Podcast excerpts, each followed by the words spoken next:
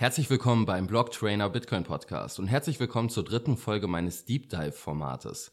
In dieser Folge soll es um Deflation gehen und ich möchte die Frage beantworten, ob es wirklich so schlimm wäre, wenn alles immer günstiger werden würde. Dafür werfe ich auch einen genaueren Blick auf die große Depression in den 1930er Jahren, die oft als Paradebeispiel dafür angeführt wird, wie schlimm sinkende Preise für die Wirtschaft sind. Wegen der großen Depression wurde damals auch der Goldstandard vorübergehend aufgehoben. Das Thema Deflation ist sehr wichtig und die Frage, ob es der Menschheit mit einem harten Geld und Deflation besser gehen würde als mit Papiergeld und Inflation, ist elementar, um eine Entscheidung treffen zu können, ob man sich eine Welt mit Bitcoin als Geld denn überhaupt wünscht. Der Begriff Deflation beschreibt einen signifikanten Rückgang in den Güterpreisen über einen längeren Zeitraum. Also in anderen Worten, alles wird mit der Zeit billiger. Beziehungsweise die Waren und Dienstleistungen, die im sogenannten Konsumgüterpreisindex enthalten sind. Würde man nämlich davon sprechen, dass es eine Deflation von beispielsweise 5% gibt, dann würde das bedeuten, dass der repräsentative Warenkorb für alltägliche Waren und Dienstleistungen, der Konsumgüterpreisindex, sich im Vorjahresvergleich um 5% verbilligt hat, natürlich in der jeweiligen Währung gemessen. Auf die Preise von bestimmten Gütern wirken sich selbstverständlich mehrere Sachen aus. In erster Instanz natürlich Angebot und Nachfrage. Einen großen Einfluss hat auf jeden Fall auch die Geldmenge. Und wenn es um Deflation geht, dann sind sich da auch eigentlich alle einig, dass eine begrenzte Geldmenge zu sinkenden Preisen führt. Die Bedingung dafür wäre vollständigkeitshalber aber, dass die Menschheit immer effizienter produziert und somit dann der gleichen Geldmenge immer mehr Güter gegenüberstehen. Grob vereinfacht natürlich. Der Punkt, an dem es Reibung gibt, ist vielmehr, ob es der Wirtschaft und somit der Menschheit mit sinkenden Preisen besser gehen kann. Die Mainstream-Ökonomie ist sich aber ziemlich sicher, dass eine Deflation unbedingt vermieden werden muss. Deshalb streben Zentralbanken auch unter dem Deckmantel der Preisstabilität eine Inflationsrate von 2% an. Also der Warenkorb soll von Jahr zu Jahr im Schnitt um 2% teurer werden. Stabiler wären natürlich Preise, die sich gar nicht ändern, aber die Inflationsrate von 2% wird angepeilt, um einen Puffer zu haben, also einen Sicherheitsabstand zur gefährlichen Deflation.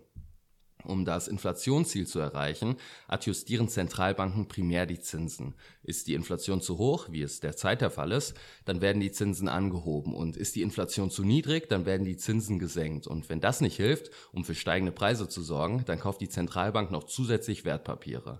Die Wertpapierkäufe einer Zentralbank, um bei bereits niedrigen Zinsen die Wirtschaft zu stimulieren, nennt sich Quantitative Easing oder auch auf Deutsch quantitative Lockerung. Eine Begründung der Zentralbanken für den Sicherheitsabstand zur Deflation ist die folgende.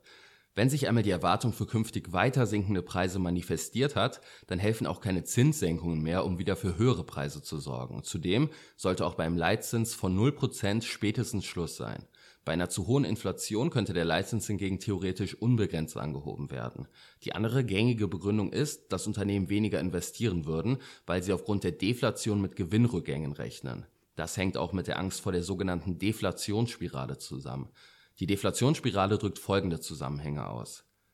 Wenn alles günstiger wird, beziehungsweise wir dies erwarten, dann würden wir weniger konsumieren. Dadurch drosseln Unternehmen die Produktion und erwirtschaften weniger Umsatz und Gewinn. Daraufhin müssen Mitarbeiter entlassen und oder Gehälter gekürzt werden. Das führt wiederum dazu, dass die Menschen weniger Einkommen zur Verfügung haben und dementsprechend noch weniger konsumieren. Infolgedessen wird die Produktion noch stärker gedrosselt und so weiter. Dazu später mehr. Das Ziel der Preisstabilität ist aus mehreren Blickwinkeln betrachtet problematisch. Zum einen, weil damit auch die Notwendigkeit einer Zentralbank gerechtfertigt wird, nach dem Motto, wir brauchen jemanden, der für stabile Güterpreise sorgt und uns vor der nie endenden Wirtschaftskrise schützt, die eine Deflation auslösen würde. Ob stabile Güterpreise überhaupt wünschenswert sind, ist eine Frage für einen anderen Podcast. Aber auf jeden Fall ist der Schutz vor einer Deflation eine Rechtfertigung dafür, dass uns jedes Jahr die Kaufkraft unseres erarbeiteten Geldes gestohlen wird. Das Problem ist, dass alles durch den technischen Fortschritt eigentlich immer günstiger werden müsste. Es sind über die letzten Jahrhunderte, auch besonders über die letzten Jahrzehnte, so viele Kostenfaktoren für Unternehmen weggefallen. Das Paradebeispiel ist die Getreideernte. Früher mussten die Menschen das Getreide mit der Sense mähen, es anschließend binden, trocknen, es schlagen und dann die Spreu vom Weizen trennen. Dafür braucht es mehrere Personen und viele Stunden harte körperliche Arbeit. Heute macht ein autonom fahrender Mähdrescher die ganze Arbeit in kürzester Zeit. Ein anderes Beispiel sind Chatbots oder auch Selbstbedienungskassen in Supermärkten. Unternehmen bedienen sich dieser Technologien, um teurere Menschen zu ersetzen, die ansonsten diese Tätigkeiten ausüben würden. Wenn man es isoliert betrachtet, dann müsste alleine das Einbinden dieser Technologien die betroffenen Güter mit der Zeit günstiger machen. Zum Beispiel müsste im Supermarkt alles günstiger werden, einzig und allein, weil Personal durch Selbstbedienungskassen eingespart werden kann. Klar, die Selbstbedienungskassen kosten auch Geld, aber wären sie netto gesehen auf Dauer nicht billiger, dann würden nicht immer mehr Supermärkte darauf setzen. Die Fortschritte in der Getreideernte hätten zum Beispiel Brot um ein Vielfaches günstiger machen müssen. Ein Laib Brot kostet heute aber mehr als 20 mal so viel wie vor 100 Jahren. Ich bezweifle auch, dass die Qualität besser geworden ist. Und selbst wenn wir das ins Verhältnis zum Einkommen setzen, dann haben die letzten 100 Jahre technischer Fortschritt das Brot nicht wirklich billiger für uns gemacht. Denn man kann sich heute für das durchschnittliche Einkommen nur etwa gleich viel Brot leisten wie im Jahr 1930. Also, wir haben enorme Fortschritte über die letzten Jahrzehnte gemacht, aber beim normalen Menschen kommt nur kaum etwas davon an. In vielen Aspekten geht es uns heute sogar schlechter als früher. Das durchschnittliche Eigenheim kostete im Jahr 1930 das Doppelte vom durchschnittlichen Jahreseinkommen. Heute ist es fast das Zehnfache. Wenn man versteht, dass eigentlich alles exponentiell günstiger werden müsste, dann kann man ahnen, dass eine andere Kraft dem immer stärker entgegenwirken muss, damit dies eben nicht der Fall ist. Dazu ein Zitat von Jeff Booth, einem Unternehmer und Bitcoin-Befürworter, der mit The Price of Tomorrow ein sehr gutes Buch zu dieser Thematik geschrieben hat. Er schreibt, auf der einen Seite haben wir mit Technologie eine unfassbar deflationär wirkende Kraft. Aber auf der anderen Seite haben wir eine Kraft, die dies versucht zu stoppen. Das ist die Gelddruckmaschine.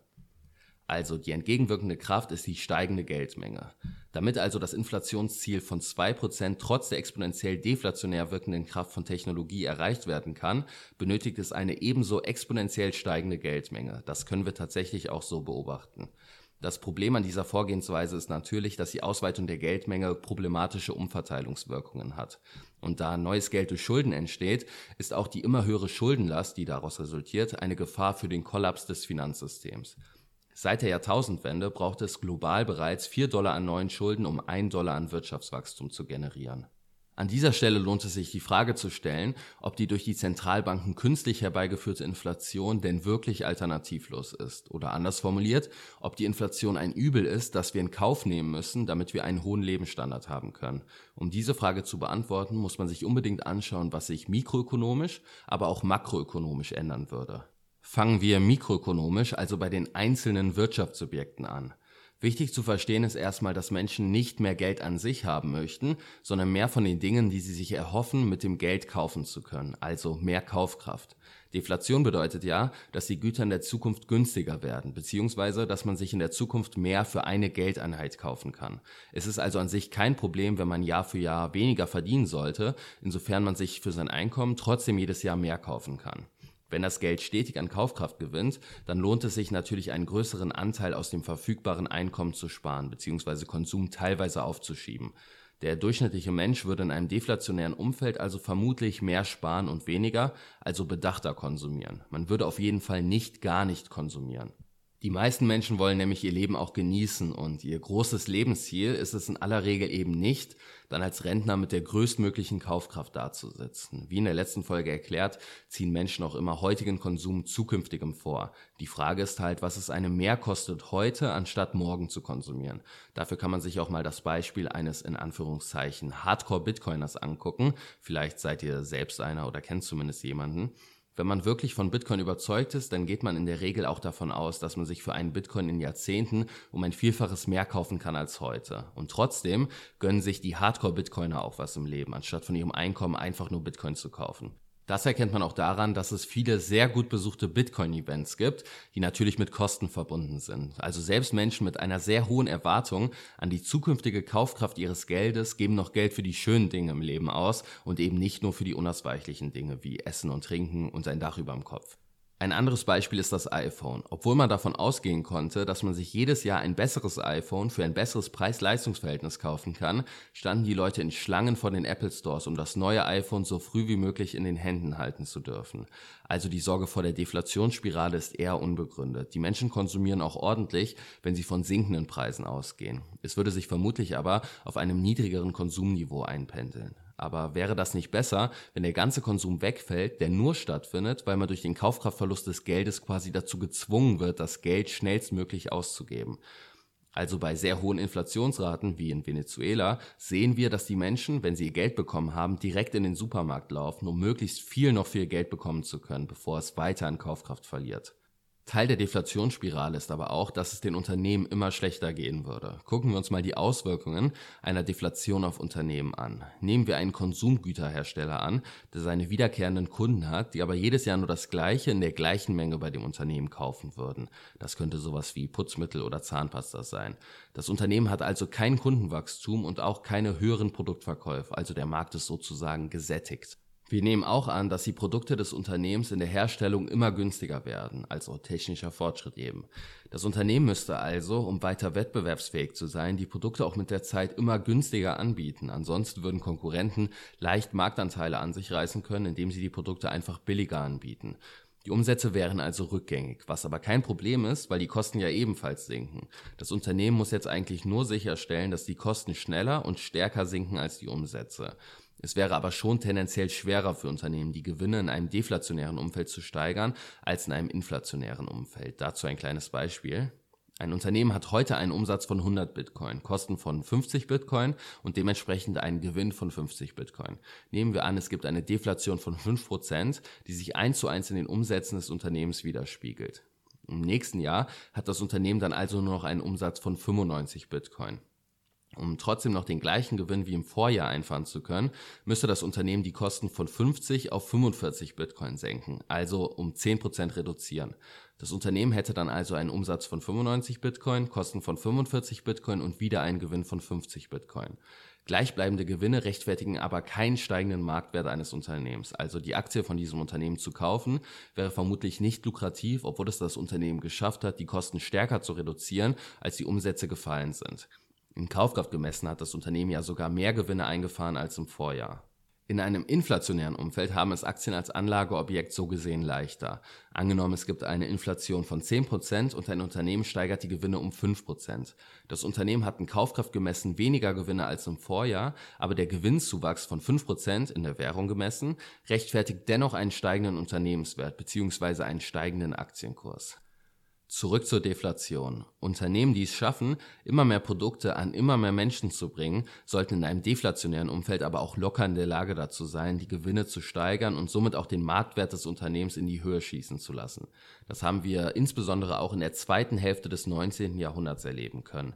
Zu der Zeit hatte sich global das System eines reinen Goldstandards durchgesetzt, zumindest ab den 1870er Jahren. Deutschland war beispielsweise bis zum Deutsch-Französischen Krieg, der nach weniger einem Jahr Krieg im Jahr 1871 endete, noch auf einem Silberstandard. Deutschland gewann den Krieg und ließ die Reparaturzahlungen in Gold begleichen. Das erhaltene Gold war dann das Fundament für die goldgedeckte Deutsche Mark. Erst Ende des 19. Jahrhunderts wurden dann immer mehr Banknoten als zugrunde liegendes Gold geschaffen. Auf Wikipedia steht dazu folgendes mit der vermehrten Nutzung von Banknoten und Giralgeld entfernte sich die Geldmenge bereits Ende des 19. Jahrhunderts mehr und mehr vom reinen Goldstandard in Richtung auf ein Proportionalsystem als es dann immer mehr Banknoten als Gold gab, gab es auch erstmal wieder weniger deflationäre Phasen. Auf jeden Fall gab es zwischen dem Jahr 1850 und 1900 trotz überwiegend deflationärer Perioden steigende Kurse an den Aktienmärkten. Die gängige Begründung dafür ist, dass zu der Zeit dann standardisierte Produkte immer effizienter und in Massen produziert werden konnten oder in anderen Worten technischer Fortschritt. Also eine Deflation und steigende Aktienkurse auf breiter Front schließen sich nicht aus. Besonders interessant ist, dass wenn man die Kaufkraft mit einberechnet, die Aktienmarktrendite in dieser Periode sogar außerordentlich gut war. Das können wir uns eben genauer anschauen. Wirklich zuverlässige Daten über die Aktienmärkte gibt es aber erst ab dem Jahr 1871. Vom Jahr 1871 bis 1900, also quasi während des reinen Goldstandards, gab es eine durchschnittliche Rendite von 7% pro Jahr in dem relevantesten US-amerikanischen Aktienindex, dem S&P 500. Wenn man die Kaufkraft mit einberechnet, dann hat man dieser Zeit sogar über 8% Rendite im Jahr gemacht. In Kaufkraft gemessen ist die durchschnittliche Rendite des S&P 500 über den gesamten Zeitraum, also vom Jahr 1871 bis heute, hingegen nur unter 7% jährlich. Und seit dem Jahr 1971, seitdem der US-Dollar endgültig nicht mehr mit Gold gedeckt ist, ist der S&P 500 kaufkraftbereinigt nur knapp über 6% im Jahr gestiegen. Die Dividenden sind bei den Renditen übrigens immer mit berücksichtigt worden. Also die Vergangenheit zeigt, dass Unternehmen auch unter einem harten Geld und Deflation ordentlich wachsen und Wohlstand schaffen können. Die Löhne stiegen in dieser Zeit nämlich auch ordentlich an. Deflation und Wirtschaftswachstum schließt sich ebenso nicht aus. Wirtschaftswachstum machen wir anhand des Bruttoinlandsproduktes fest, auch BIP genannt. Das BIP misst den Wert der im Inland hergestellten Waren und Dienstleistungen, also die Wertschöpfung einer Volkswirtschaft. Ein großes Problem des BIPs ist natürlich, dass es in der Währung gemessen wird, die selbstverständlich aufgrund der Geldmengenausweitung kein wirklich gut geeigneter Maßstab ist. Man kann zwar das BIP um die Kaufkraft bereinigen und somit das reale Wirtschaftswachstum ermitteln, aber auch dann haben wir Probleme. Effizienzgewinne durch Technologie beziehungsweise auch durch Skaleneffekte können das Bruttoinlandsprodukt auch sinken lassen. Ein super Beispiel dafür ist das Smartphone. Heute haben wir mit einem Smartphone auch eine Kamera, einen Musikstreaming-Dienst für ein paar Euro im Monat und noch andere Dinge wie einen Taschenrechner oder Kalender-Apps für Nullkosten dazu. Diese Dinge musste man sich vorher alle einzeln für viel höhere Preise besorgen. Zum Beispiel eine Kamera und dafür immer neue Filme, ein CD-Player und immer die neuen CDs und auch sowas wie physische Taschenrechner, Kalender oder Notizblöcke. Meiner Meinung nach wäre der Kaufkraftzuwachs eines wirklich harten Geldes, also Bitcoin, ein besserer Indikator dafür, ob unsere Wirtschaft Fortschritte macht oder eben nicht. Naja, wir spielen jetzt aber mal nach den Regeln der Mainstream-Ökonomie und sehen uns den Zusammenhang zwischen Deflation und dem realen Bruttoinlandsprodukt pro Kopf an, also der Änderung in der Kaufkraft bereinigten Wirtschaftsleistung je Einwohner. Dazu gibt es eine spannende Studie von der Bank für internationalen Zahlungsausgleich. Das ist quasi die Bank der Zentralbanken. In der Studie wurden sich 38 Volkswirtschaften seit dem Jahr 1870 angesehen. Die Autoren fanden heraus, dass es keinen statistischen Zusammenhang zwischen sinkenden Preisen und einer rückgängigen Wirtschaftsleistung gibt. Also es gibt deflationäre Phasen, in denen die reale Wirtschaftsleistung gesunken ist und Phasen, in denen sie gestiegen ist. Man kann also nicht den Schluss ziehen, dass es einer Wirtschaft per se schlechter geht, wenn die Preise fallen. Das lässt vermuten, dass für eine schlechte Wirtschaft eher andere Faktoren ausschlaggebend sind. Der Faktor, bei dem ein stärkerer Zusammenhang herausgefunden wurde, ist eine Asset Price Deflation, also fallende Preise von Vermögenswerten. Weiter wurde herausgefunden, dass fallende Vermögenspreise umso schädlicher sind, je höher die Schulden im Privatsektor sind. Das passt interessanterweise genau in die Erklärung der Österreicher über die Konjunkturzyklen, die ich in der letzten Podcast-Folge besprochen habe. Kurz nochmal zusammengefasst. Die Wirtschaft leidet besonders dann, wenn es zuvor einen wirtschaftlichen Aufschwung gab, künstlich herbeigeführt durch Kreditgeldschöpfung bzw. niedrige Zinsen, der dann aber zu seinem unabdingbaren Ende kommt. Und nur weil es auch mal vor und während einer wirtschaftlichen Depression fallende Preise gab, heißt das nicht, dass fallende Preise per se schlecht sind. Man sagt ja immer richtigerweise, Correlation is not causation. Also nur weil etwas korreliert, heißt es nicht, dass das eine das andere auslöst. Nur weil im Sommer mehr Eis gegessen wird und im Sommer auch mehr Leute ermordet werden, bedeutet das eben nicht, dass Eis zu essen Menschen zu Mördern macht. Und in dem Fall von Deflation und einer schwachen Wirtschaft gibt es ja noch nicht einmal eine Korrelation über einen großen Zeitraum. Jetzt kommen wir mal zu dem Beispiel, das immer angeführt wird, um zu zeigen, dass eine Deflation die Wirtschaft in eine Depression stürzt. Das ist die große Depression bzw. die Weltwirtschaftskrise, die im Jahr 1929 begann. In der Zeit nach dem Ersten Weltkrieg, also in den 1920er Jahren, gab es einen Boom. Zu der Zeit waren die USA immer noch auf einem Goldstandard und auch Länder wie Großbritannien kehrten nach dem Ersten Weltkrieg wieder zu einem Goldstandard zurück, den sie für den Krieg verlassen hatten. Laut Murray Rothbard, einem Ökonom der österreichischen Schule, stieg die Geldmenge in den USA während des Booms der 1920er Jahre um 62 Prozent an.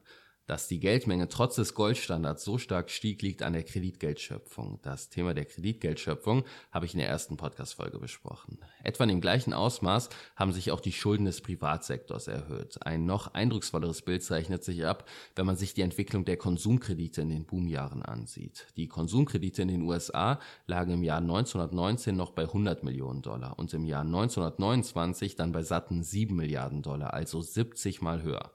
Das Kreditwachstum trieb aber eher die Preise von Immobilien hoch und eben nicht die Konsumgüterpreise. Vielleicht, weil Konsumgüter aufgrund der Produktivitätsfortschritte eben nicht so knapp waren und da besser die Nachfrage bedient werden konnte als bei Immobilien. Die Zinsen wurden von der US-Zentralbank zudem niedrig gehalten und dann gegen Ende der 1920er Jahre angehoben. Im Jahr 1929 kollabierten dann die Vermögenswerte und die Menschen wurden in Massen arbeitslos.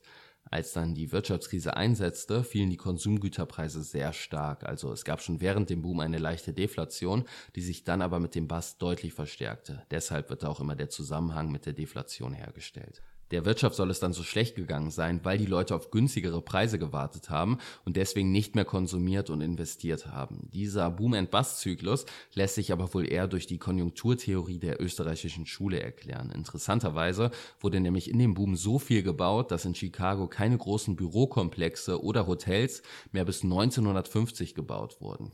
Die Preise für Büroimmobilien in Chicago hatten sich vorher, also während des Booms, fast verdoppelt. Also vielleicht wurden einfach so viele Investitionen, begünstigt durch die Kreditgeldschöpfung, vorgezogen, dass erstmal die Aktivitäten wieder zurückgefahren werden sollten, damit so die Wirtschaft wieder auf ein gleichgewichtiges Niveau zurückkehren kann. Die Vertreter der österreichischen Schule sind sich sicher, dass es besser gewesen wäre, wenn die Wirtschaft sich damals selbst geheilt hätte. Nach ein paar Jahren Krise wurde dann aber der Goldstandard aufgehoben, der private Goldbesitz verboten und die Geldmenge ausgeweitet.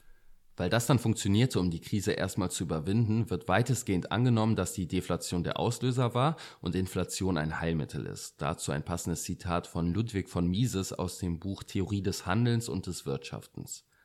Man hat daher immer im Verlaufe des Konjunkturabstiegs neue Kreditausweitung als Heilmittel empfohlen. Die Krise, meinte man, sei eine Deflationserscheinung. Man müsse sie bekämpfen, indem man die Deflation durch entsprechend große Inflation kompensiert.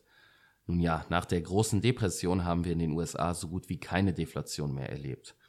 Okay, ich würde zusammenfassend sagen, dass fallende Preise per se überhaupt kein Problem sind. Man kann sogar sagen, dass es der Wirtschaft mit fallenden Preisen ausgezeichnet gehen kann, wie es uns die zweite Hälfte des 19. Jahrhunderts gezeigt hat. Zu der Zeit stiegen die Reallöhne und das reale Wirtschaftswachstum pro Kopf an. Es wurden weltverändernde Dinge wie das Automobil erfunden und auch die Unternehmen konnten ordentlich wachsen. Das alles während dem reinen Goldstandard und dementsprechend einem deflationären Umfeld. Und nur weil es eine starke Weltwirtschaftskrise gab, als zeitgleich die Preise fielen, ist eine Deflation per se noch lange nicht gefährlich. Vor allem, wenn die Ursache der großen Depression wohl eher in der vorangegangenen Kreditexpansion zu finden ist.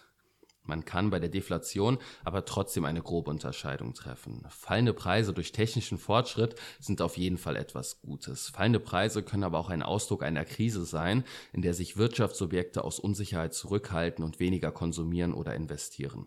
Mit Geldgedrucke gegen fallende Preise anzukämpfen, halte ich aber in den beiden Fällen für sehr problematisch.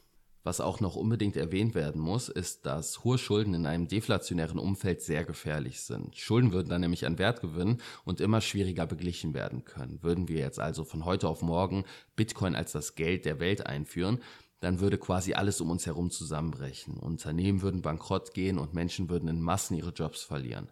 Auch diejenigen, die Schuldpapiere halten, etwa Versicherungen oder Pensionsfonds, würden alles verlieren, wenn die Schulden nicht beglichen werden. Deswegen sollten wir uns eine zu schnelle Hyper-Bitcoinization nicht unbedingt wünschen, auch weil Bitcoin dann fälschlicherweise für den Kollaps verantwortlich gemacht werden könnte. Man muss das so sehen, Geldmengenausweitung, Inflation und niedrige Zinsen sind für die Wirtschaft wie Drogen und ein Drogenentzug kann einen Drogensüchtigen komplett fertig machen, aber das Problem an der ganzen Sache ist da nicht das Clean-Werden, sondern die Drogenabhängigkeit. Also langfristig gesehen ist es auf jeden Fall die bessere Wahl, clean zu werden, aber der Prozess kann eben schmerzhaft sein. Bitcoin als Geld bedeutet, clean zu sein, aber vielleicht ist es besser für uns alle, wenn es keinen kalten Entzug gibt, also wenn ein möglichst reibungsloser Übergang gelingen kann. Das soll es dann aber gewesen sein mit der dritten Folge meines Podcast-Formates. Ich hoffe, die Folge hat euch gefallen. Wenn dem so ist, dann lasst doch gerne eine positive Bewertung da, wenn das auf der Plattform, auf der ihr das hört, möglich ist. Die wichtigsten Quellen sind in meinem Artikel über die Deflation verlinkt. Den Artikel findet ihr auf blogtrainer.de, wenn ihr einfach nur Deflation in der Suchleiste eingibt. Und wenn ihr noch keine Hardware-Wallet habt, um eure Bitcoin selbst zu verwahren, dann empfehle ich euch die Bitbox 02 in der Bitcoin Only Edition. Der Link zu dem Produkt ist in den Show Notes und damit könnt ihr den Podcast hier auch unterstützen. Vielen Dank fürs Zuhören und bis zum nächsten Mal.